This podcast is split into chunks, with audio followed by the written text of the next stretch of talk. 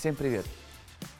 Это канал Мустеатр 39, и сегодня будет специальный выпуск нашего подкаста. У меня в гостях будет моя соведущая Елена Альфер и доктор философских наук, профессор Кузнецова Ирина Сергеевна.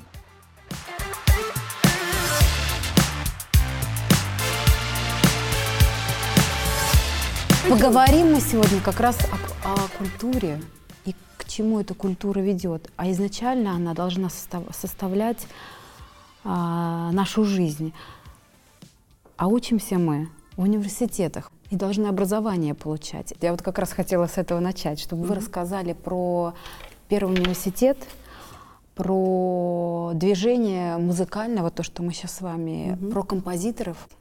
Расскажите, как все начиналось здесь, на нашей Калининградской земле, а изначально в Кёнигсберге. Э, ну вот э, история с основанием университета, конечно, сама по себе чрезвычайно интересна и важна.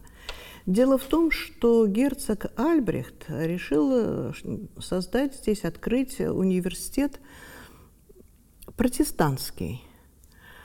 И вот такой опыт уже провалился в Нюрнберге. Там не нашлось студентов, которые могли бы учиться. Тогда герцог, будучи человеком чрезвычайно умным, решил сделать подготовительное учебное заведение.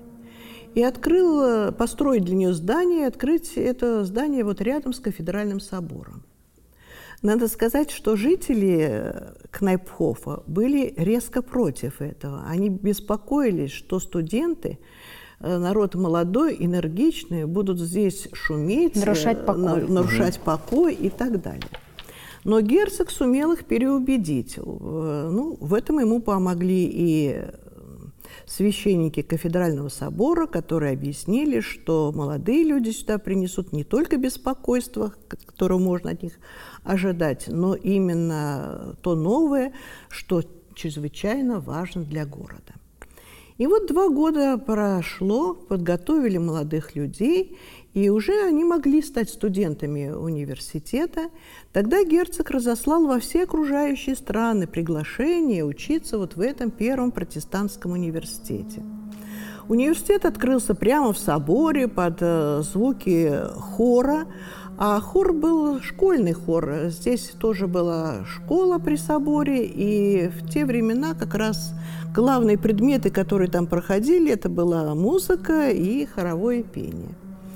Вот торжественно открылся университет в 1544 году, и среди тех предметов, которые были достаточно важными, была математика, естественно, правда? Но математика в те времена включала в себя арифметику, геометрию, музыку и астрономию. Причем музыка рассматривалась как один из важнейших предметов, потому что с глубокой древности понимали, что именно музыка оказывает самое сильное, самое либо благотворное, либо разрушающее воздействие на человека. Ну даже известно, что Фагор считал, что при помощи музыки можно лечить людей, да, и он оказался глубоко прав. Но вот был известен такой случай, случай, когда молодой человек отправился с флейтистом давать концерт под окнами своей возлюбленной. Флейтист начал играть музыку, и вдруг выяснилось, что девушка-то в гостях у соперника, в доме напротив. Вот. И молодой человек устроил дебош, он собирался э, уже поджигать дом, когда появился Пифагор. Пифагор, даже не подходя к юноше, обратился к флейтисту и предложил ему играть музыку в другом ладе, другую музыку. Музыка зазвучала умиротворяющая, спокойная, и молодой человек, извинившись перед окружающими за причиненное им беспокойство, мирно покинул площадь. То есть, вот видите, смена музыки да, оказала такое благотворное воздействие на человека. Ну и вот здесь, э, в Кёнигсберге, музыка тоже играла очень большую роль в университете.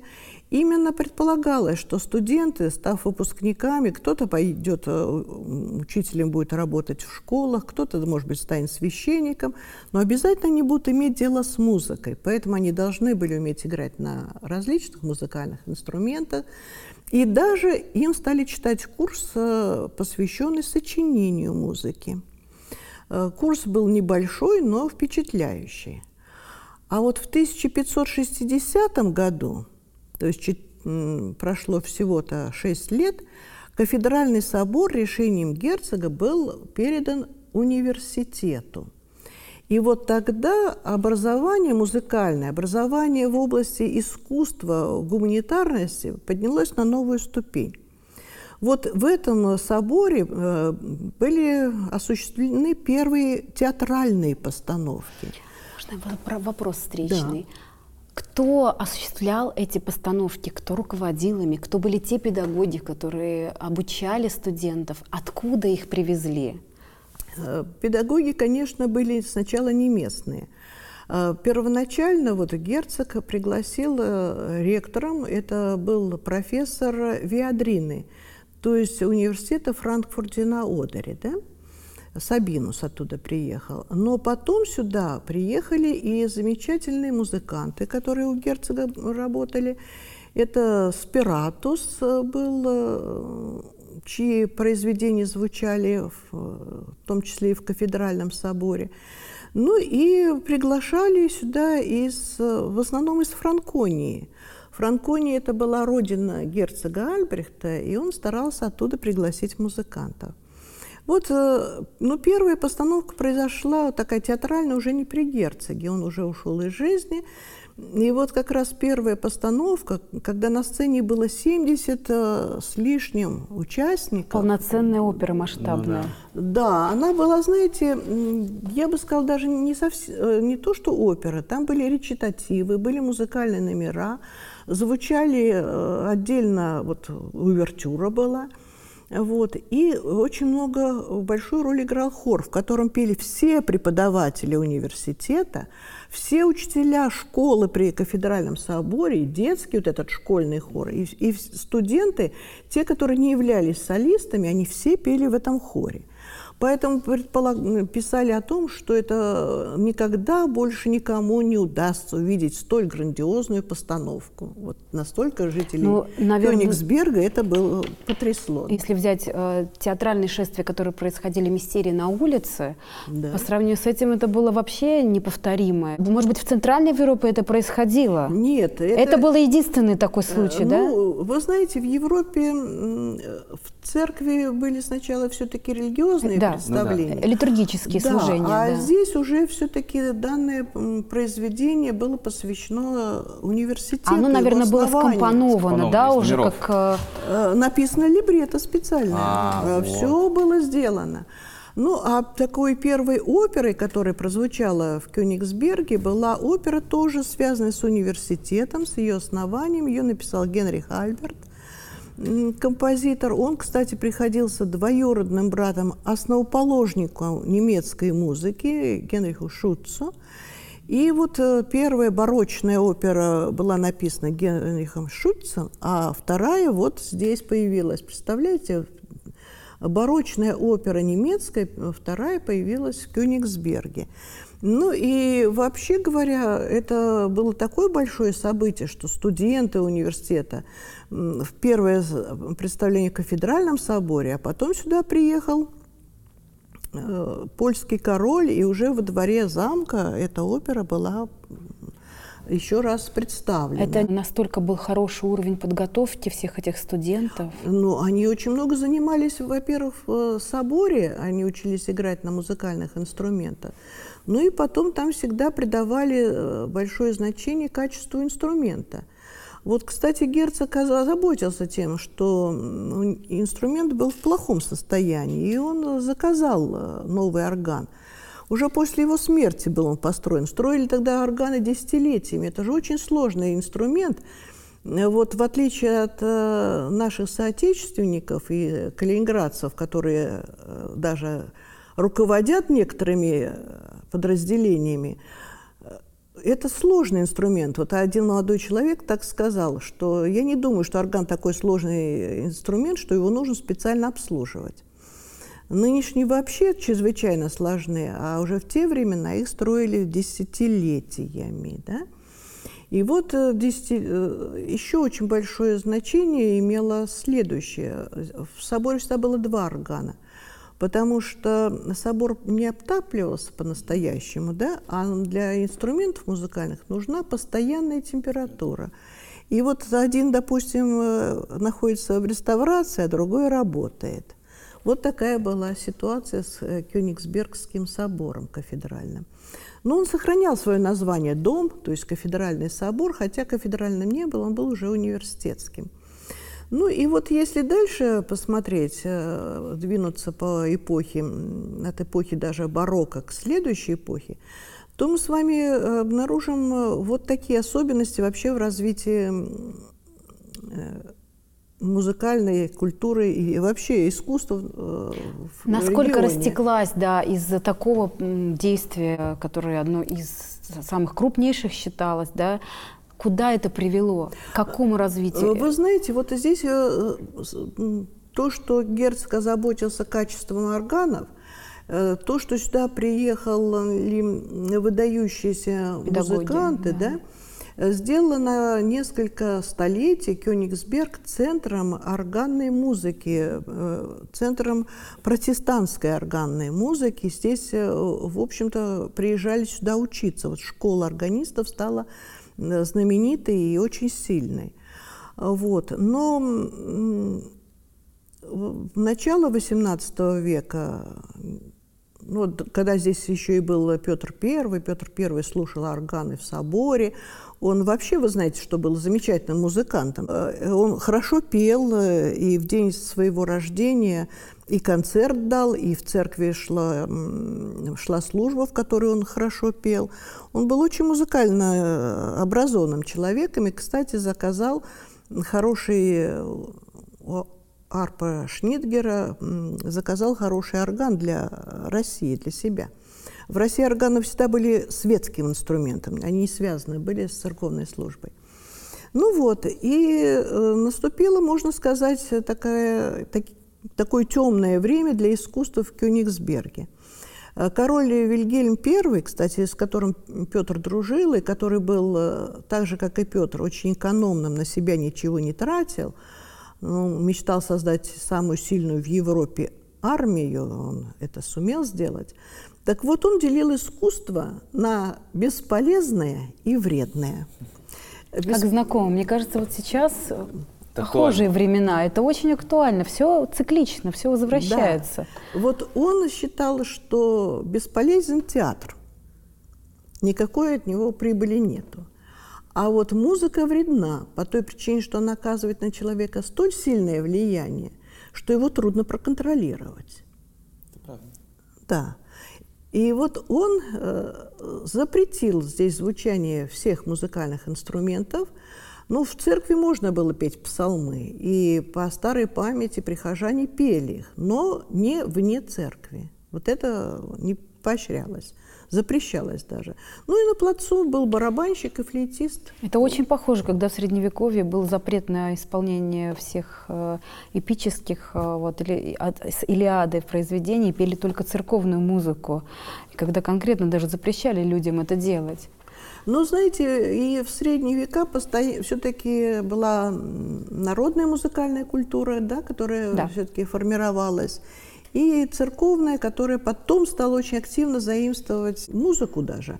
Ну, например, тот же Лютер начинал, он писал даже сам э, хоралы, псалмы, э, использовал э, мелодии народных песен, ну, чтобы народ приближался, через, да, через родное привлекали внимание, вот. Ну и вот здесь, э, в, это, в такой скудной обстановке, в общем-то, воспитывался Иммануил Кант. В школе у них уже и хора не было, но университет сохранял музыкальные традиции, только университет. Ну и э, затем, после смерти Вильгельма I к власти пришел Фридрих II, который удивительно, что у такого папы оказался большой любитель музыки. И, кстати, мы... На зло папе. Вы знаете, он даже писал музыку. А, есть его произведение, и как-то вот мы попросили, Артем нам сыграл его произведение, Артем Хачатуров. А вообще-то он каждую неделю давал концерт э, Фридрих II. Он был хорошим флейтистом, э, давал концерт, а концертмейстером у него был Филипп Эммануэль Бах. Карл Филипп Эммануэль Бах, э, вот сын, второй сын Баха. Бах. И, кстати, вот здесь, в Кёнигсберге, его знали, любили и почитали гораздо больше, чем даже его отца. И забегая вперед, можно сказать, что Антон Григорьевич Рубинштейн, здесь читая лекции, а здесь был три консерватории, тоже 19 век, э, вот он э, считал, что каждый музыкант должен пройти был через э, Карла Филиппа Эммануэля Баха, потому что с него начинается новый этап развития музыки. То есть батюшка его завершил барокко, а вот новый этап – это его второй сын.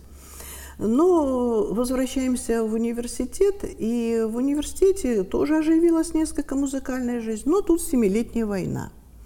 И университет стал получать э, государственную помощь, э, то есть э, до этого его содержали таким образом. Герцог определил целый район, ну небольшой район, это Приморская теперь, вот, вот в сторону Балтийска, да, угу. вот, налоги оттуда на содержание университета шли. А Елизавета Петровна вообще взяла на государственный кошт университет. То есть это было очень здорово. Ну и в университете э, в это время учился, ну, вернее, не в это, он позже стал учиться, а тогда ему был шестилетним мальчиком, вундеркиндом Иоганн Райнхард. Его отец был лютнистом у графа, Кайзер, графа и графини Кайзерлинг. Вот граф и графиня Кайзерлинг – это и вообще семья Кайзерлинг, очень интересная семья. Ну, во-первых, э, дядюшка Кёнигсбергского графа был российским, российским, подчеркиваю, посланником в Германии при четырех императрицах. То есть вот он был нашим посланником – Э, когда он э, был покровителем Иоганна Себастьяна Баха, и для его музыканта Иоганн Себастьян Бах написал еще и вариации. То есть вот э, все совершенно связано, да?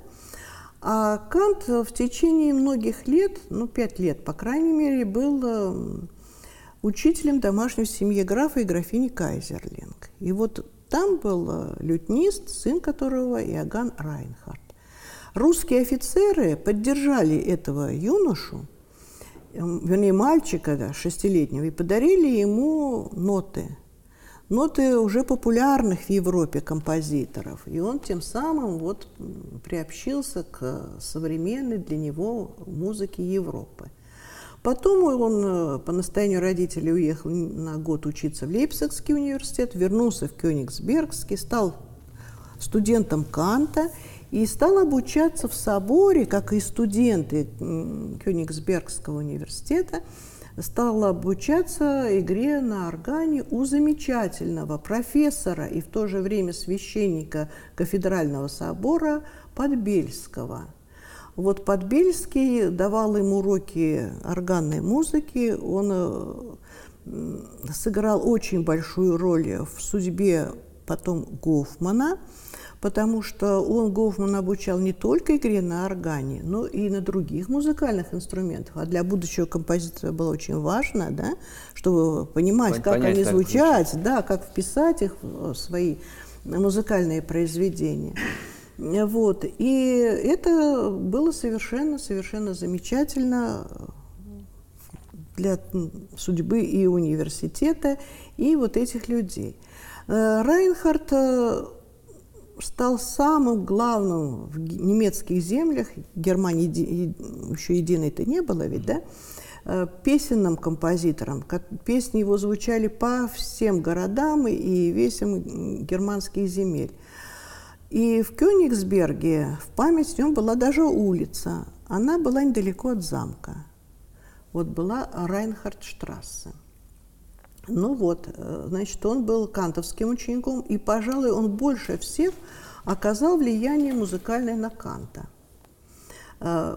Дело в том, что я уже вот заметила, что Кант вырос в скудной музыкальной атмосфере, музыку не любил. Это я хотела спросить, любил Да, он не музыку? любил. Нет, есть не мнение, любил. что он вообще не любил Не и- любил и музыку. Очень И жестко вот, об этом э, говорил. Да. М?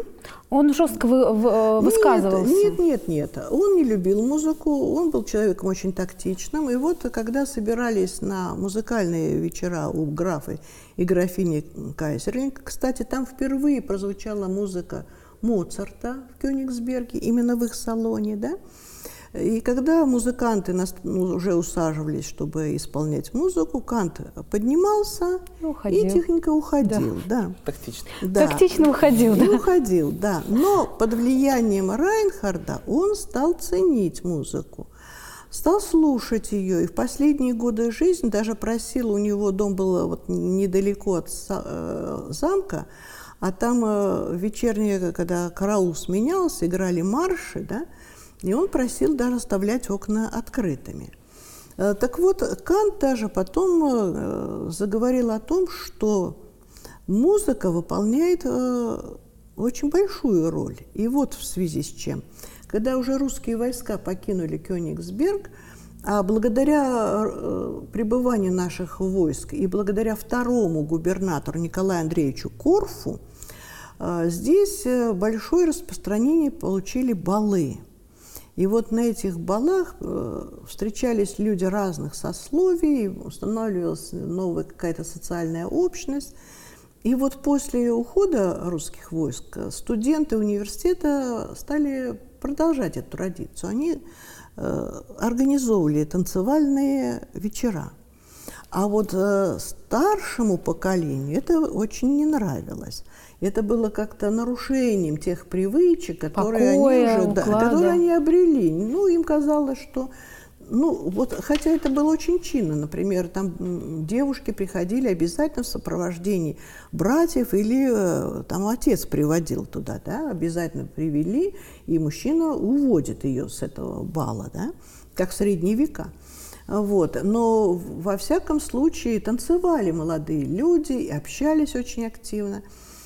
И э, вот эта вся публика обратилась, недовольная публика обратилась в университет к ректору с тем, чтобы прекратить это безобразие. А он обратился к Канту. И вот Кант сообщил следующее, у него очень хорошая фраза, что университетское образование предполагает также освоение культурных навыков и навыка общения. А под музыку это общение происходит с наибольшим успехом. Про Райнхарда мы закончили, а теперь такая удивительная фигура, как Гофман. Вот Гофман, вообще говоря, ведь одна из самых поразительных фигур. И вы знаете, Кёнигсберг, наверное, в нем даже отразился больше, чем в Канте. Кант э, – это всемирность, да? А вот э, Кёнигсберг с такой немного мистической атмосферой. С- это отдельно можно говорить о э, историях не таких вот, знаете, придуманных, а вот э, о том флёре, который был здесь, да, это отдельно. Так вот, он, ко всему прочему, воспитывался своим дядей, дядя был строг, суров, но он оценил талантливость юноши, и он пригласил к нему лучшего художника, который обучал его живописи. Он э, позволил ему заниматься музыкой и, в общем-то, развивал его дарование вот именно гуманитарное. Ну, а в соборе, конечно, вы представляете себе, вот вечером, когда уже служба закончилась, собор освещается э, свечами, приходит юноша заниматься к Подбельскому, играть на органе. И вот он проходит по залу, а в зале, вот вы помните, там есть крестильная, да? А крестильные, там удивительно, в 1599 году вот установлена вот эта дверь, да, 1599 года, и изображены Адам и Ева в виде русалок. Обратили внимание? Нет? Ну просто никто не предполагает, что Да, это да, Адам и Ева. Да. Поэтому А сам собор, вот там флюгером, ведь на протестантской церкви... там русалка на ней, правда? Да, кто должен быть у протестантов? У них должен быть петушок. Да. Да, а тут русалка. И никто об этом, да? кстати, не Да. задумывается. И вот представьте себе, вот это вот уже производит впечатление на юного Гофмана. А потом они занимаются с Подбельским. Я поняла, к чему вы да, ведете, да, Кундини. Кундини, да. И вот первая э, в истории Да. музыки романтическая опера называется «Ундина». И написал ее Гофман. И я думаю, что на, на этот путь его направили русалки кафедрального собора. А почему именно русалки на кафедральном соборе? А вот это никто не знает. Это одна из загадок. Вообще, имейте в виду, что собор-то ведь перестраивался. Сначала он был, как э, положено католическому собору, имел две одинаковые вот эти вот треугольные башни, да? Потом он сильно горел. Да. Это уже было при герцоге Альбрехте, да? И вот после этого пожара долго была южная башня в таком состоянии руинированном, да? Вот тогда и э, сделали вот эту современную... Видимо, каждый да. архитектор, который Э, приходил, добавлял нет. что-то свое. Нет, вы знаете, тут вот то, что появилась башня, это сменилась э, эпоха. От готики перешли к барокко, да? И э, реформация произошла, и поэтому он не должен был уже выглядеть совсем уж как католической. Там вообще очень большие преобразования произошли в связи с тем, что он стал э, лютеранским, перестал быть католическим собором. Ну, а перестраивался там, знаете, вносились новые элементы, но никто не учитывал того, что там очень плохие грунты, да? И вот э, стены южной стороны, вот э, для ориентации Кант похоронен на северной Так. стороне, а вот южная сторона, да, вы представили, они наклонились где-то на 25 вот от, э, сантиметров от вертикали, да, и они были вот как бы наклоненные. Вообще говоря, ведь когда Игорь Александрович начал реставрировать, там шли очень-очень сложные исследования, приглашали, я э, знаю это, потому что участвовала в этом мероприятии, в этих заседаниях. Это были ученые из Москвы, Петербурга, Германии, Литвы, из э, Каунасского политехнического института. И потом вот Игорь Александрович сконструировал вот эти вот, э, вы уже, наверное, не помните, э, металлические конструкции, которые стянули эти стены. И тогда можно было уже в соборе вести под открытым небом концерты, держали вот эти конструкции. А потом уже его, эти стены соединили и стали держать вот эти вот э, своды, да. Там очень сложная система, я сейчас очень беспокоюсь за собор, потому что вот то, что те работы, которые сейчас производились, вскрывалось, копались и так далее, они многое нарушили и сняли э, реперы, которые были установлены. Это вот такие вот свинцовые блямбы, с которых с этих э, реперов со всех сторон раз в год э, Игорь Александрович производил съемку собора геодезическую, специалисты этим занимались, и отмечалось осадки собора. Он садился на 6 миллиметров в год. В 1886 году вот эта башня по 30 градусов была, и весь собор э, мог упасть. Его хотели снести, но был похоронен Кант. И 26... А он А похоронен? он там там? похоронен? Конечно, Не, ну серьезно. абсолютно. Вот эта могила, это его. Значит, вот... Есть секрет. Нет, никаких Потому секретов что нет. кто говорит, то вот, э, где вот стена вот от замка, то говорят, что там похоронен. Да, говорят, Кто что говорит, в стороне где-то. Абсолютная глупость. Значит, вот в том году, когда... Я я вас перебью, почему Да. такое мнение? Потому что совершенно недавно, когда мы были на острове Канта, один из курсоведов Да. рассказывал вот эту историю, что вот мы прямо слышали это, она идет и рассказывает, что вообще он здесь не похоронен, а вот тут где-то в стороне, Вы ой, в знаете, стороночке. Вы знаете, что вот экскурсоводами сейчас заделались бывшие таксисты.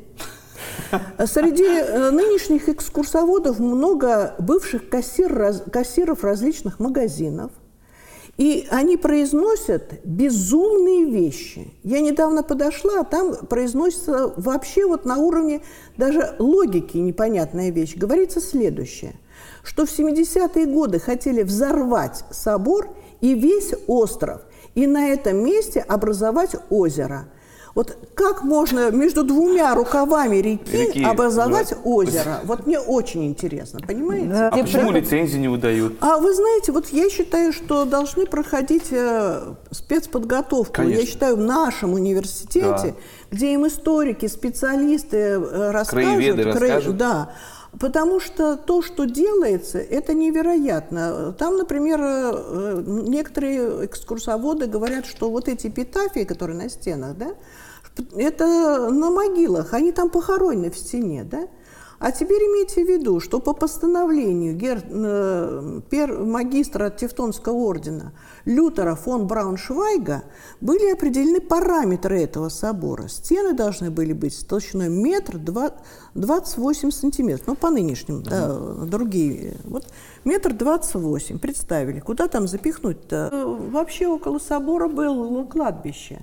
Оно было снесено в 1810 году.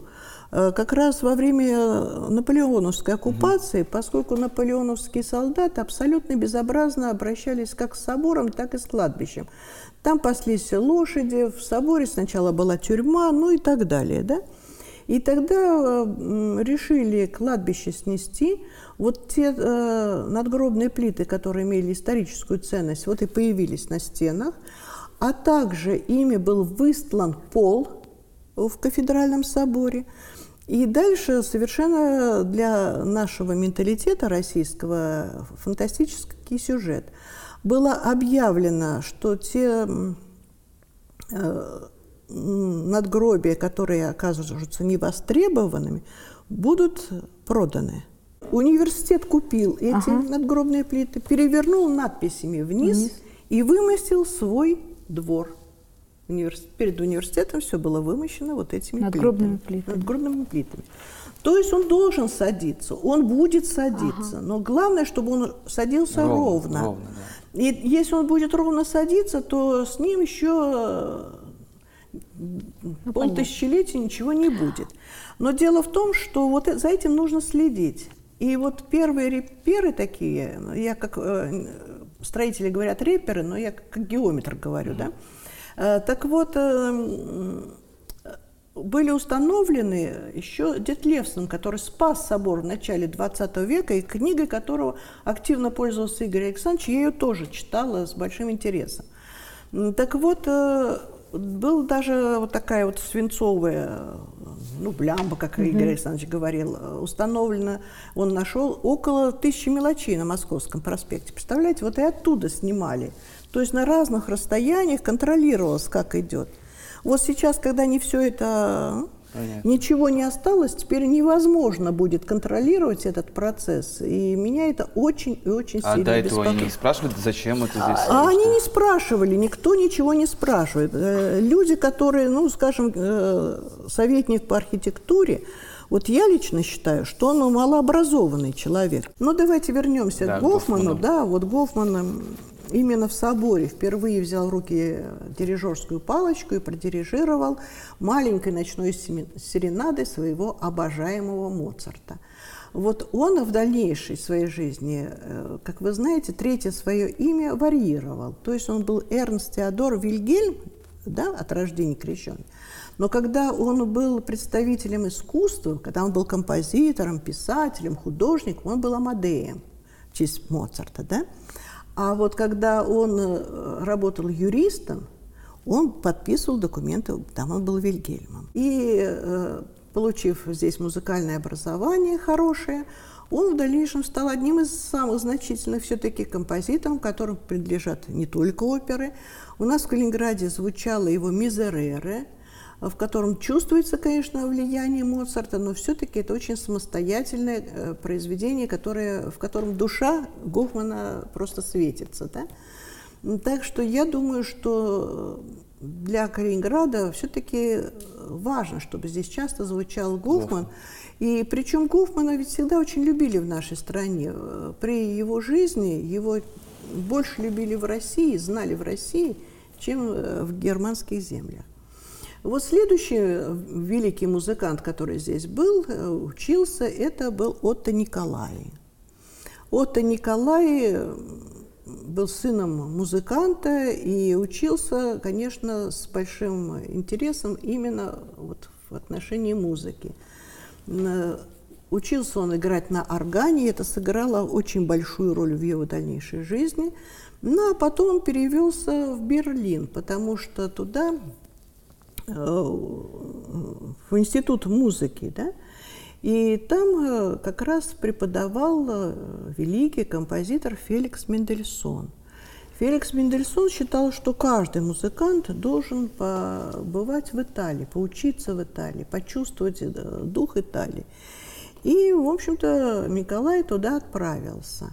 И вот тут ему и пригодилось э, его умение играть на органе. Он зарабатывал себе на жизнь тем, что он был органистом в церкви германского посольства. И это ему, в общем-то, позволило брать уроки, жить. Э, вот. А в дальнейшем, вы знаете, он создатель Венского филармонического оркестра. Ну и он замечательный автор и опер. Ну, на математическом факультете учился Герман Гетц. Герман Гетц – это трагическая фигура в том плане, что он ушел из жизни э, всего в 28 лет. Но он написал оперу «Кращение строптивой», которая до сих пор идет на сценах европейских театров. Так что это вот тоже замечательный был композитор. Ну, были и менее известные, менее заметные композиторы, которые сыграли свою роль вот здесь, э, в жизни. Ну и среди них много было композиторов-песников. Э, в 20 веке, вот я бы упомянула Вильгельми, он был последним органистом Кёнигсбергского собора и композитором. И если позвольте, я вот расскажу историю, связанную Конечно. с ним. Ну вот, э, сначала я хотела бы сказать, что про орган в соборе, он был установлен еще до рождения Канта, в 1721 году. Э, у него было 64 регистра, и э, Мозенгель, который его сделал, ну, к нему к тому времени плохо относились уже деловые люди, они взялись финансировать, потом в другие проекты вложили свои средства. Ему пришлось свои личные, он распродал все свое имущество. У него семья была на грани нищеты, да? но орган он достроил. И вот этот орган здесь и подвергался реставрациям, подвергался перестройкам, но все равно вот этот его внешний облик оставался неизменным, и именно так он выглядел, те же 64 регистра перед войной. Вильгельм писал музыку, очень красивую музыку, песен, посвященных Восточной Пруссии. Ну, это были песни, посвященные скорее образу, природе Восточной Пруссии, вот эти пейзажам, да. Вот. Перед 1944 э, году они уже уехали, а дальше я вам расскажу то, что я знаю со слов э, вот, замечательного нашего органиста Артема Хачатурова. А он в Германии навещает всегда, она уже очень старый человек, э, дочь этого органиста. Ей было 14 или 15 лет, когда произошла вот эта бомбежка Кёнигсберга. Они уже уехали отсюда, и, как она говорила, у тети был юбилей, и наш сумасшедший отец э, нас привез сюда, в, опять в Кёнигсберг. И он велел своей семье уехать в Раушен. Вот они уехали в нынешний Светлогорск, и оттуда наблюдали, как самолет один за другим заходили на бомбежку. Они бомбили центр города, полагая, что нужно запугать население. Ну и действительно, центр города был снесен на 78%, центр города. Вот. Ну и на следующее утро, а сам органист оставался в своем доме, который был прямо напротив э, собора в Вильгельме. И она поехала в Кёнигсберг на велосипеде, уже подъехала к мосту, и там невозможно было дальше проехать. Она говорила о том, что пепел был по колено пепел. Вот представляете? Она оставила свой велосипед и пошла, перешла Медовый мост и увидела идущего навстречу отца. Ей сначала показалось, что собор целый. И она сказала ему, слава богу, собор уцелел. Он сказал, нет, все сгорело. И они пошли, и она увидела, что их дом стоит в таком невероятном, знаете, вот гофмановская фантазия.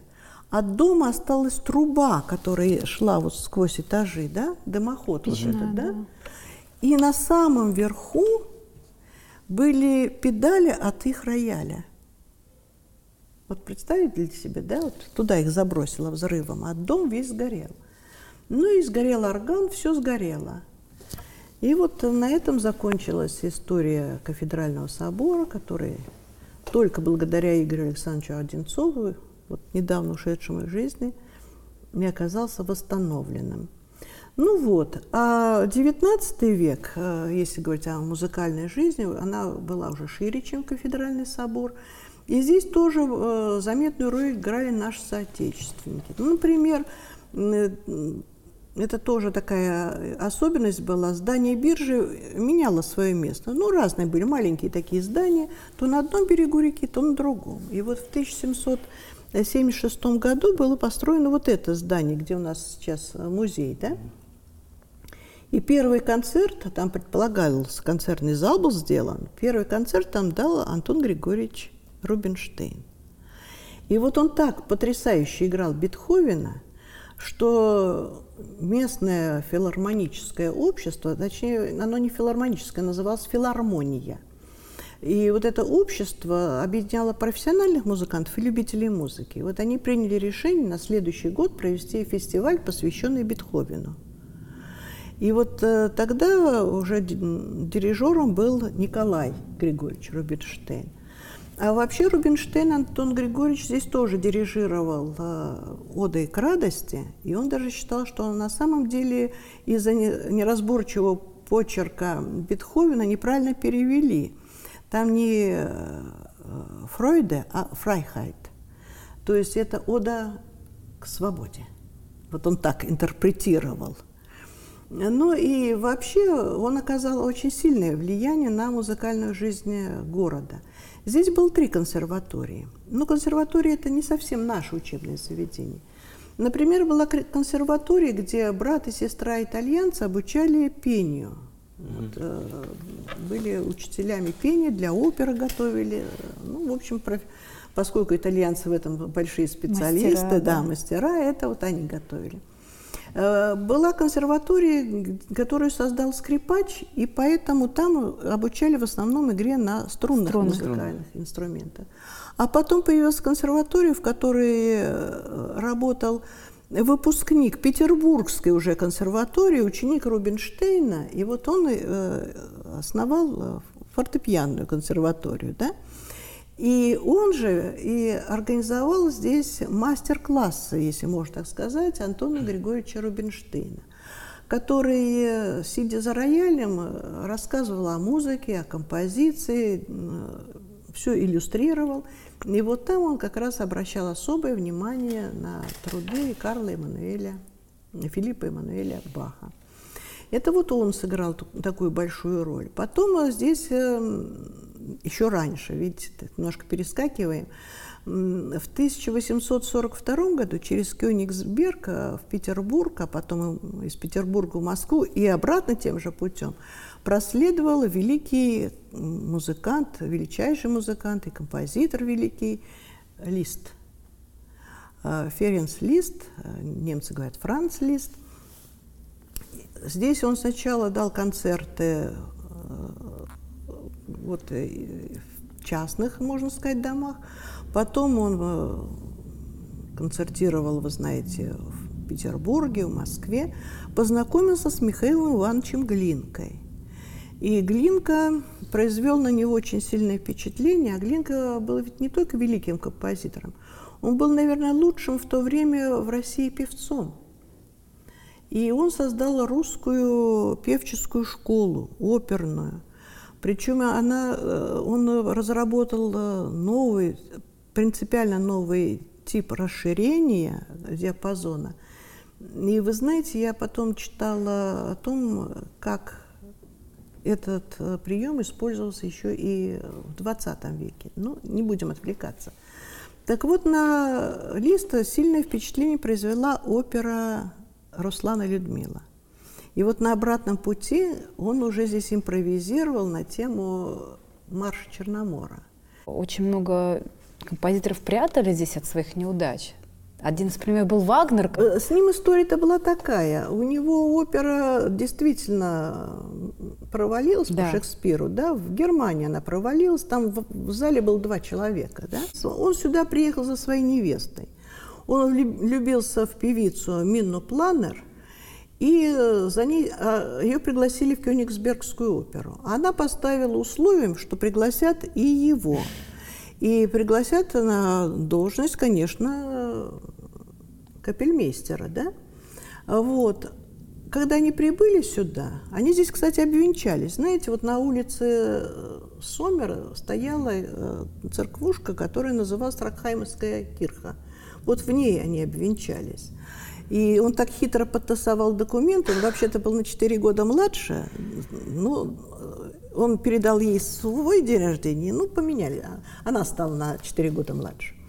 Вот, она это прекрасно пела, а для него места не нашлось. И ему пришлось, в общем-то, быть на вторых ролях, но он сочинял здесь музыку. И вот как раз Кёнигсберг своей вот этой особой атмосферы, вот я в этом убеждена, оказал влияние и в, в том, что у него появились вот эти оперы, связанные уже с рыцарскими временами и так далее потому что ему была заказана музыка к спектаклю, посвященному Тевтонскому ордену. Вот э, последний рыцарь Мариенбурга.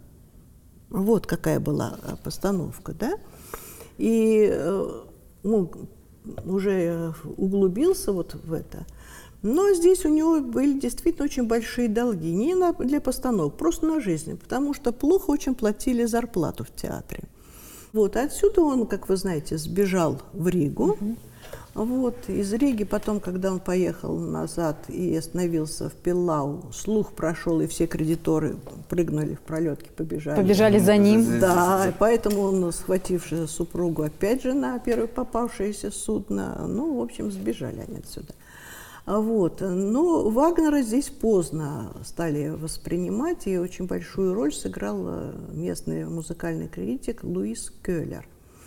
Ну, э, Шуман здесь был вместе с э, Кларой как раз, опять же, по пути в Россию, и вот этот путь через Кёнигсберг в России обеспечил, между прочим, для Кёнигсберга появление здесь выдающихся музыкантов потому что они обязательно останавливались, давали концерты, и это оказывало большое влияние, формирование, влияние. конечно, да, конечно, на, на да. жителей этого города, конечно, формирование конечно. вкусов, стилей. Да. А вы знаете, вот э, тоже у нас не совсем, э, вот мне эту историю рассказал э, профессор Круглов, профессор, который занял место Канта, ну как занял место Канта? Кант подал заявление с просьбой отдать ему кафедру, стать профессором, и письмо написал Елизавете Петровне. Елизавета Петровна, в общем-то, была, я считаю, что хорошим управленцем. Она не сама все решала, а обращалась к специалистам. И она написала, что из Петербурга не видно, кто какой э, обладает квалификацией, и пусть это решит ученый совет. Да? Ну вот, и эту кафедру занял Бог. Так вот, он был замечательным органистом. И он был действительно замечательным специалистом, профессором. Почему его выбрали? Он был старше. Он уже 7 лет как преподавал, у него был э, опыт, опыт и более широкий э, диапазон. И вот они его и э, выбрали. А потом вот в книге Кролла как раз и говорится, что после его смерти даже определенная деградация в обществе произошла, музыкальная, XIX век, и только университет держал, мы теперь сказали планку, он говорил, держал достойный уровень музыкального образования. Вот так вот было. Ну вот. Ну, здесь э, сюда, конечно же, приезжали очень многие выдающиеся музыканты со всей Европы. Ну и наши, в общем-то, сыграли тоже немалую роль в музыкальной культуре. И насколько важно сыграла музыка в этом? Их объединяла музыка. Э, безусловно, музыка э, вообще вот э, как-то, знаете, у у Александра Сергеевича есть фраза «одной любви музыка уступает, но любовь – мелодия». А вот было социологическое исследование во Франции, и там на первое место по значимости вдруг молодежь поставили музыку, а любовь на второе место. Это была какая-то вообще удивительная история, когда социологический опрос во Франции вот так вот поменял местами, да? Э, во всяком случае, я думаю, что вот древние греки считали, что музыка является важнейшим инструментом для воспитания самых э, важных качеств человека. И его патриотических чувств, его умения сочувствовать, его умение радоваться новому, слышать новое, видеть гармонию и красоту мира. И вот в системах воспитания у них музыка занимала первое место. Э, об этом же потом э, писал и великий мыслитель эпохи раннего средневековья Боэций, да, вот, ну, об этом можно отдельно поговорить. Но об этом и обо всем да. другом, я надеюсь, мы поговорим с, Еще с раз, вами и встретимся и не один раз, я надеюсь. И, э, наша встреча, мне просто хотелось благодарность вам выразить за то, что вы нам уделили внимание. Спасибо. Нашли время к нам прийти, да. это самое главное. Спасибо. А, забыл сказать, а, подписывайтесь на наш канал, а, ставьте лайки, репостите и ждите следующих выпусков.